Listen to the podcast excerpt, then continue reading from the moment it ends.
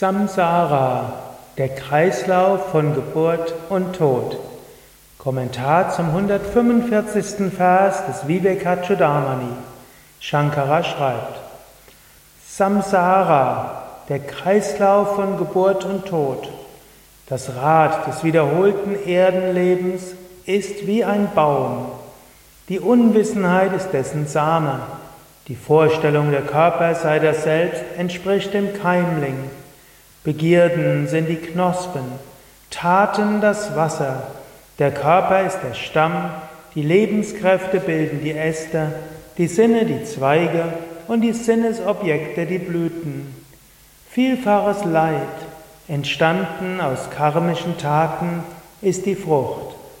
Jiva, die individuelle Seele, ist wie der Vogel auf dem Baum, der die Frucht ist. Hier greift Krishna, greift Shankara ein Beispiel von Krishna auf.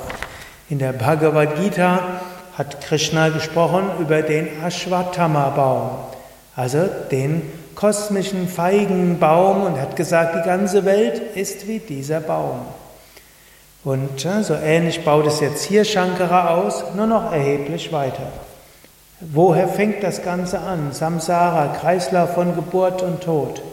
Shankara sagt in einem anderen Lehrgedicht, wieder wurdest du geboren, wieder wirst du älter, wieder wirst du sterben. Wieder wirst du geboren, wieder wächst du auf, wieder wirst du älter, wieder wirst du sterben. Jeder Mensch, den du siehst, war schon mal dein Vater, war schon mal deine Mutter. Jeder Mensch, den du siehst, war schon mal dein Kind, dein Bruder, deine Schwester, dein Nachbar. Genug, genug.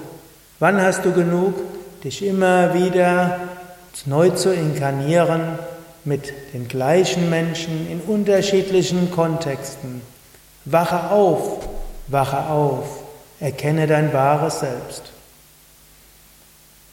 Das ist ein interessanter Gedanke.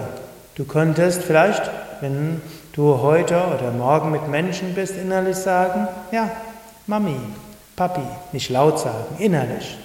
Und kannst dir bewusst machen, wenn wir von Millionen von Inkarnationen sprechen, dann gibt es auch die gleichen Menschen, mit denen du wieder und wieder geboren bist. Du magst dich jetzt sehr identifizieren mit deinen Kindern, mit deinem, pa mit deinem Partner, deiner Partnerin, deiner Eltern. Du wirst sagen, mein Kind, meine Mutter, die leidet so sehr. Mein Vater, unglaublich. Oder meine Geschwister, mein Bruder, meine Schwester und so weiter.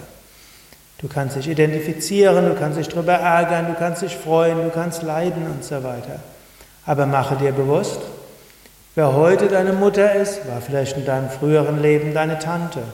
Wer heute dein Kind ist, war vielleicht im früheren Leben dein Nachbar. Oder er war zusammen irgendwo bei einem Guru in der Lehre und ihr wart Guru Bais, die Schüler eines gleichen Lehrers. Was die, die sozialen Konstellationen dieses Mal sind das nächste Mal anders. Heute ist natürlich das Ideal der romantischen Liebe und viele sprechen von Dualseelen, Zwillingsseelen oder irgendwo man inkarniert sich immer wieder gemeinsam, bis man dann gemeinsam die Gottverwirklichung erreicht. Vereinzelt mag es vielleicht so etwas auch geben, aber die indischen Schriften gehen eher davon aus, gleicher Mensch inkarniert sich mit ähnlichen anderen Jivas, aber in unterschiedlichen sozialen Kontexten. Und so kannst, wenn du diesen Gedanken fortführst, hast du vielleicht weniger Identifikation mit deinen Kindern, mit deinen Eltern, mit deinem Partner. Natürlich, die Liebe zu einem Partner, die Liebe zu einem Kind, die Liebe zu deinen Eltern ist immer etwas Spezielles. Dafür gilt es auch in diesem Leben.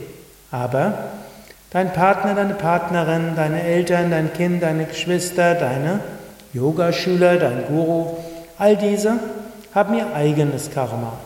Sie sind wiedergeboren und wiedergeboren, wiedergeboren. In diesem Leben seid ihr in diesem Kontext. Im vorigen Leben war er im anderen.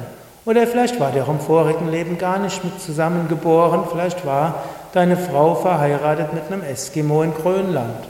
Und vielleicht warst du hm, ein Mönch irgendwo anders gewesen. So viele Möglichkeiten. Identifiziere dich nicht so sehr damit. Der Kreislauf von Geburt geht immer weiter. Es sei denn, du steigst aus, so wie Krishna sagt, fälle diesen Ashwatthama-Baum.